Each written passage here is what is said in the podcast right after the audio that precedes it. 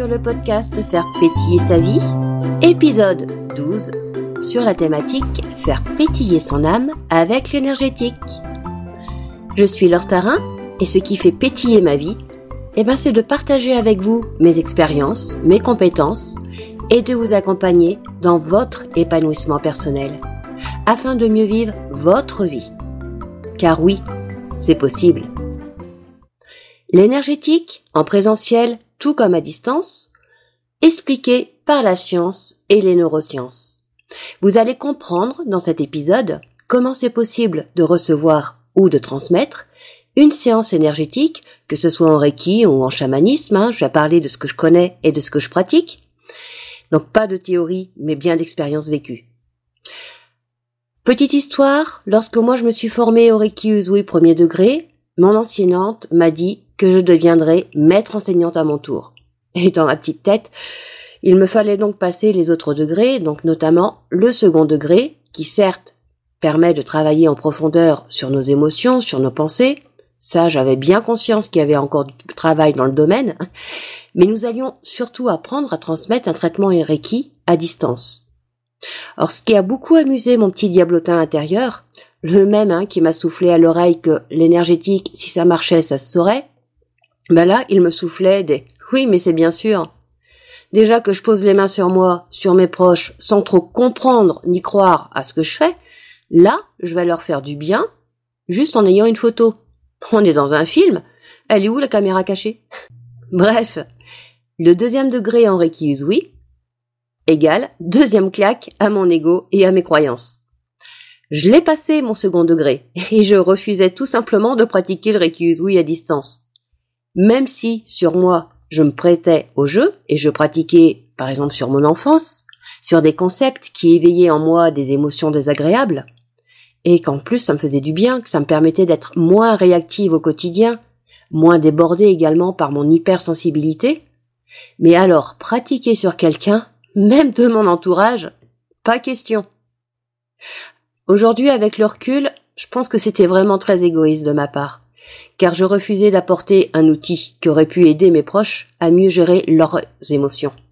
Or, c'était pas volontaire ni conscient, hein, à l'époque. C'était juste pour me protéger. Me protéger des moqueries, du regard des autres, car j'étais persuadée qu'ils auraient les mêmes réflexions que celles que j'avais eues, les mêmes croyances en ce qui concerne l'énergétique à distance. D'ailleurs, vous, vous qui m'écoutez, vous êtes à l'aise avec ce concept de recevoir un traitement énergétique à distance? Vous n'avez pas d'appréhension? Votre mental, votre ego, tout ça, ça rigole pas dans un petit coin de votre tête? Eh bien, un jour, moi, mon père, qui est un homme très cartésien, très peu ouvert à l'énergétique et surtout très fermé aux émotions, m'entendant, pardon, parler de mes formations Reiki Usui, et à une petite initiation que j'avais faite sur la flamme violette, ce qui est une autre technique énergétique basée notamment sur des phrases à prononcer sans pour autant être à côté de la personne. Alors, je simplifie volontairement hein, pour ne pas vous embrouiller, mais c'est un peu plus complexe que ça quand même. Les pratiquants de la flamme violette m'excuseront, j'espère.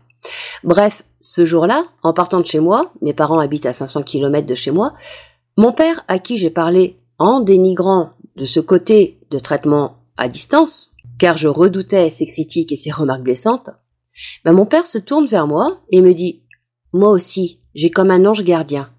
Et ça marche quand je lui parle. Alors ton truc, ben je veux bien que tu l'expérimentes sur moi.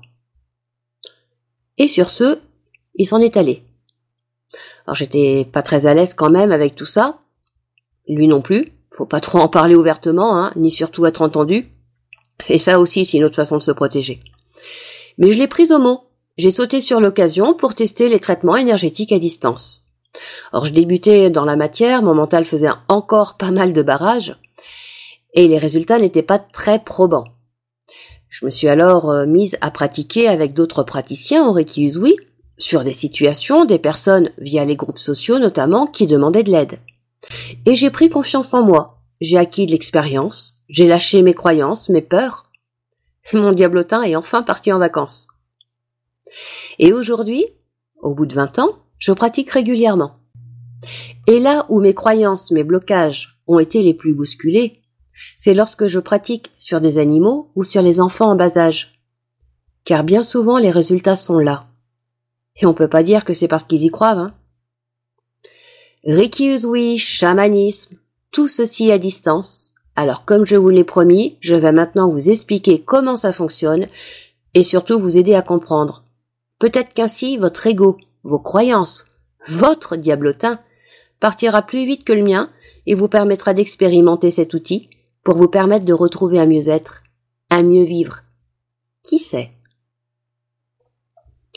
Le Reiki et de nombreuses méthodes énergétiques peuvent se travailler donc à distance.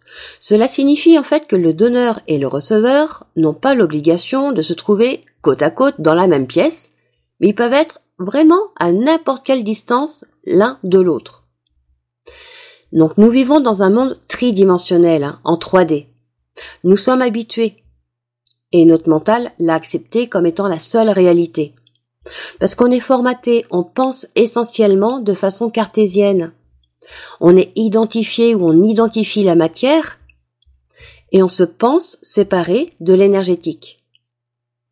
Mais tout au début, l'homme était conscient d'être un être global, qui était composé d'une âme, d'un corps et d'un esprit.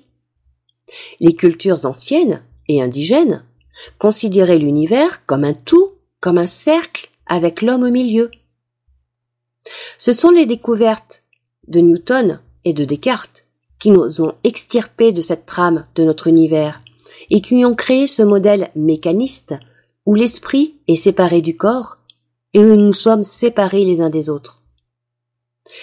Et on a fondé notre culture occidentale sur cette idée.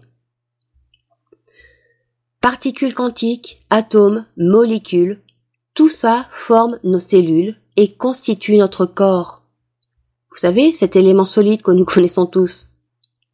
Mais toutes ces particules, bah, elles vibrent et elles se déplacent dans un mouvement continuel.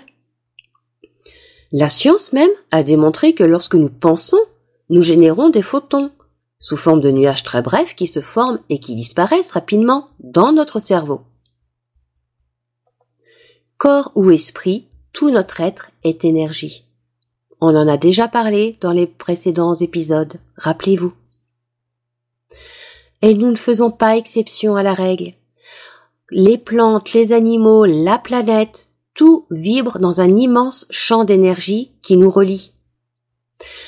En fait, nous sommes en quelque sorte une particule de ce grand tout. La perception que l'on a du temps, bah, cette perception nous garde fermement enracinés dans le monde physique et dans l'idée que celui-ci est d'ailleurs notre seule réalité. Mais le temps et l'espace sont en fait une illusion liée à notre tridimensionnalité. C'est une perception qui limite notre compréhension et qui nous empêche d'avoir une compréhension plus grande de notre expérience de vie. Et cette perception, tout comme celle du temps et de l'espace, va peut être dépassée. Et depuis des millénaires, des guérisseurs, des magnétiseurs, des chamans, des praticiens des méthodes holistiques pratiquent le travail énergétique à distance. Des découvertes récentes de la physique quantique fournissent maintenant le soutien scientifique à de nombreux phénomènes de guérison holistique. En théorie, la physique quantique révèle que le temps n'est pas fixe, ni linéaire, et ne se dirige pas dans une seule direction. Le temps en fait est fluide et coule tant en avant qu'en arrière simultanément. Or de ce point de vue, tout arrive immédiatement, il n'y a aucun passé, aucun avenir, uniquement le moment présent. Et c'est grâce à la volonté et à la concentration que les énergéticiens, donc les praticiens de ces méthodes énergétiques, vont se relier à n'importe quelle unité de vie, cette vie qui forme un grand tout, ce grand hologramme énergétique en quelque sorte, qui est notre monde, car nous sommes, encore une fois, tous reliés. En ce qui concerne la pratique du Reiki Usui à distance, Diane Stein, dans son livre Reiki essentiel, parle ouvertement de la guérison à distance. Elle nous dit qu'il y a autant de façons de pratiquer la guérison qu'il y a de guérisseurs. La guérison des personnes physiquement absentes n'a pas été inventée par le Reiki. Hein Ce qui rend unique la guérison Reiki à distance, c'est l'utilisation, encore une fois, de la spécificité du Reiki qui sont les symboles, ainsi que quelques techniques spécifiques. Mais la guérison des personnes physiquement absentes est essentiellement un processus de visualisation. Visualisation au cours d'une méditation. Et quand on parle de visualisation, on parle d'utilisation en fait de pratiquement tous nos sens. Donc la vue, le son, le toucher, l'odorat, un peu moins le goût quand même. Hein. Mais envoyer de l'énergie, c'est aussi envoyer de l'amour, c'est envoyer de la lumière, des couleurs, c'est aussi prier, penser à une personne, imaginer une personne. Tout ça, ce sont des techniques de guérison à distance que tout le monde pratique. Nous avons vu dans un épisode précédent que le corps humain est fait d'énergie, de courants électriques qui circulent à partir du cœur par le système circulatoire. Ces courants électriques passent dans et entre les cellules du corps. Et beaucoup de ces cellules, en fait, contiennent des cristaux liquides. Ces cristaux qui sont vivants se trouvent dans des membranes cellulaires, dans les couches myélines, des nerfs et à d'autres endroits. Et tous ces cristaux vont produire des effets piézoélectriques lorsqu'ils sont sous pression. Par conséquent, les cristaux liquides dans le corps génèrent en permanence des courants électriques. En fait, tous ces courants électriques vont être semblables un peu à un laser, et leurs fréquences sont accordées avec la zone concernée. Et donc les vibrations similaires à celles d'un laser peuvent circuler dans le corps et irradier dans l'environnement. Dans l'environnement. Il en est de même avec les vibrations du tambour chamanique. Au moment où les pressions percutantes du tambour résonnent sur les tissus du corps, des courants et des champs électriques rythmiques sont générés, agissant sur l'activité biologique des tissus. Il y a également un second système nerveux qui existe. Il est appelé le périnorium. Lui, il est constitué d'une couche de tissu de liaison qui entoure le système nerveux. Robert Aubecher en a fait la description dans une série d'articles. Plus de la moitié des cellules du cerveau sont des cellules périneurales. Le périnorium agit sur le courant direct. Il est contrôlé par des ondes cérébrales et directement impliqué dans le processus de guérison. Ce système périneural est très sensible et réceptif aux champs magnétiques extérieurs. Et les courants électriques qui circulent dans les êtres humains bah, génèrent des champs magnétiques qui sont aussi appelés des champs biomagnétiques. D'ailleurs, le docteur John Zimmerman de l'Université du Colorado a utilisé un appareil pour mesurer ces champs dans de nombreuses parties du corps, y compris dans le cerveau, le cœur et même dans plusieurs autres organes. Et lorsqu'un guérisseur place ses mains près d'un organe malade et commence à soigner, eh ben c'est le champ biomagnétique qui est émis par les mains du guérisseur qui devient plus fort que celui qui est émis par l'organe malade. Et donc la fréquence de ce champ biomagnétique des mains du guérisseur se met ainsi à vibrer aux fréquences dont l'organe a besoin pour guérir. Puisque le champ biomagnétique du guérisseur est plus élevé que celui d'un organe malade, ben il induit les fréquences saines dans le champ de l'organe à soigner. Le surconscient peut également guider le fonctionnement du thalamus et du système nerveux périneural pour générer l'énergie, notamment l'énergie Reiki, qui va être dirigée à travers les mains du guérisseur vers les zones malades. L'énergie Reiki peut aussi simplement être un mélange spécial de biomagnétisme avec d'autres énergies déterminées par le subconscient, qui indique au guérisseur ce dont le corps a besoin. Donc au fur et à mesure que nous enrichissons nos connaissances et que nous nous guérissons nous-mêmes hein, en tant que praticiens, et ce en profondeur, bah, notre potentiel de guérisseur continuera à s'éveiller. Il nous permettra d'atteindre des sphères élevées de notre subconscient et d'améliorer de plus en plus nos capacités. Les ondes scalaires, elles, peuvent être responsables de la guérison dite à distance. Quand deux champs magnétiques vibrent à la même fréquence, et sont parfaitement déphasés, ils s'annulent réciproquement. Cette annulation n'élimine pas l'effet des champs, puisque les potentiels sont toujours là. Il crée ce qu'on appelle des ondes scalaires. Ces ondes scalaires n'ont pas d'interaction avec les électrons, comme c'est le cas des champs magnétiques, mais avec des nucléi atomiques. Un peu compliqué tous ces mots, hein? Donc sachez seulement que les ondes scalaires, elles ne peuvent pas être bloquées par des cages Faraday ou autres barrières, et donc elles vont se propager à n'importe quelle distance sans perdre de puissance. Y compris des forces connues et inconnues. Hein. Et en étudiant les êtres vivants, particulièrement en s'étudiant soi-même, eh ben on a l'occasion de comprendre les forces les plus profondes et les plus mystérieuses de l'univers. D'ailleurs, il y a un chercheur qui a prouvé que les pensées et que les intentions pouvaient modifier le monde qui nous entoure. C'est le docteur Masaru Emoto, qui est un chercheur et un guérisseur au Japon. Il a fourni de nombreuses preuves au monde quant à la magie de la pensée positive qui peut modifier le monde qui nous entoure. Et ces expériences vont démontrer que les pensées, que les intentions humaines peuvent modifier la réalité physique, comme la structure moléculaire de l'eau. Alors étant donné que les humains sont constitués d'au moins 60% d'eau, sa découverte a des implications très importantes, vous en conviendrez. Mais nous y reviendrons dès la semaine prochaine sur la thématique de faire pétiller sa tête et son cœur. Mais pour l'heure, retenez donc que pour pratiquer une technique énergétique, il faut au praticien agir sur ses pensées, ses intentions, et donc sur sa propre énergie vitale, afin de pouvoir stimuler l'énergie d'un être vivant, que ce soit humain, animaux ou végétaux.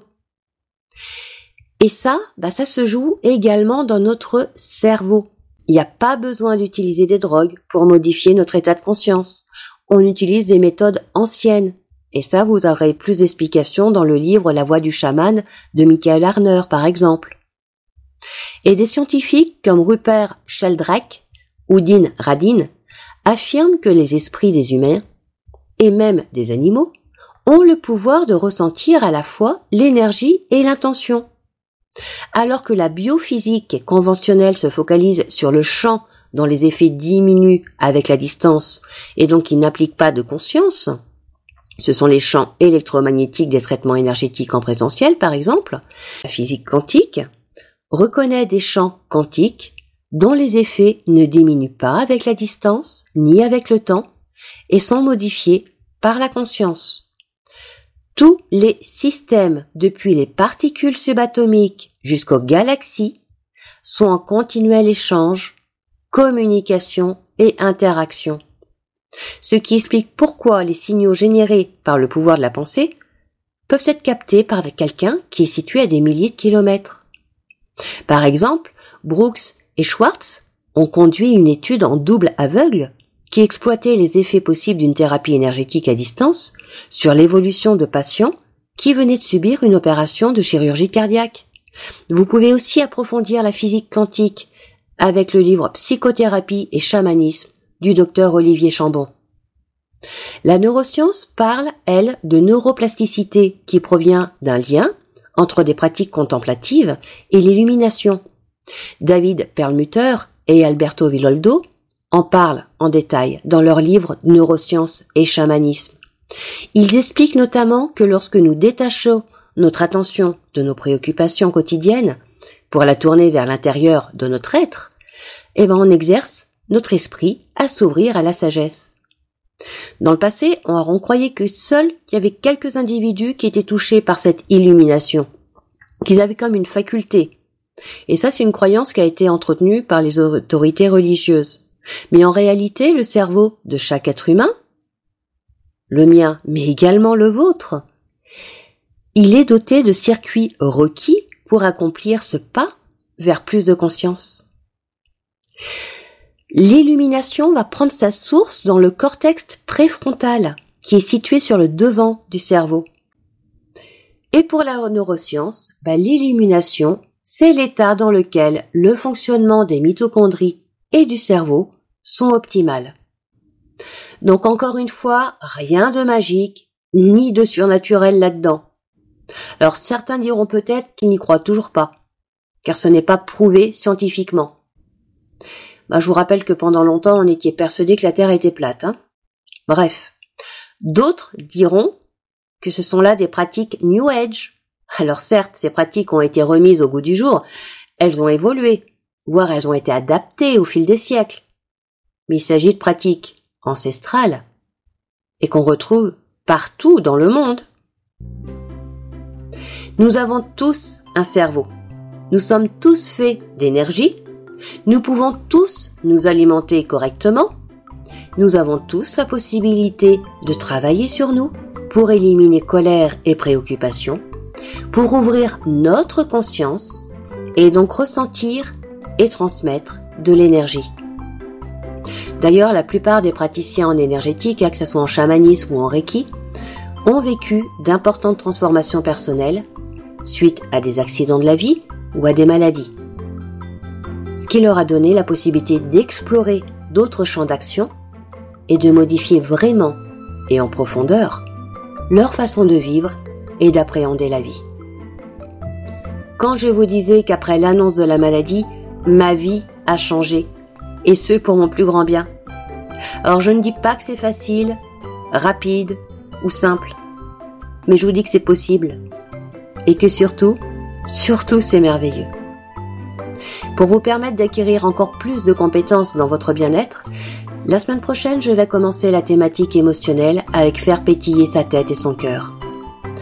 Alors après la nutrition, après l'énergie vitale qui en découle, nous parlerons donc des émotions et des pensées, de leur rôle, de leur effet sur notre corps physique, mais surtout des moyens pour mieux les gérer. Je vous souhaite une très belle semaine. Faites pétiller votre âme avec l'énergétique et prenez soin de vous.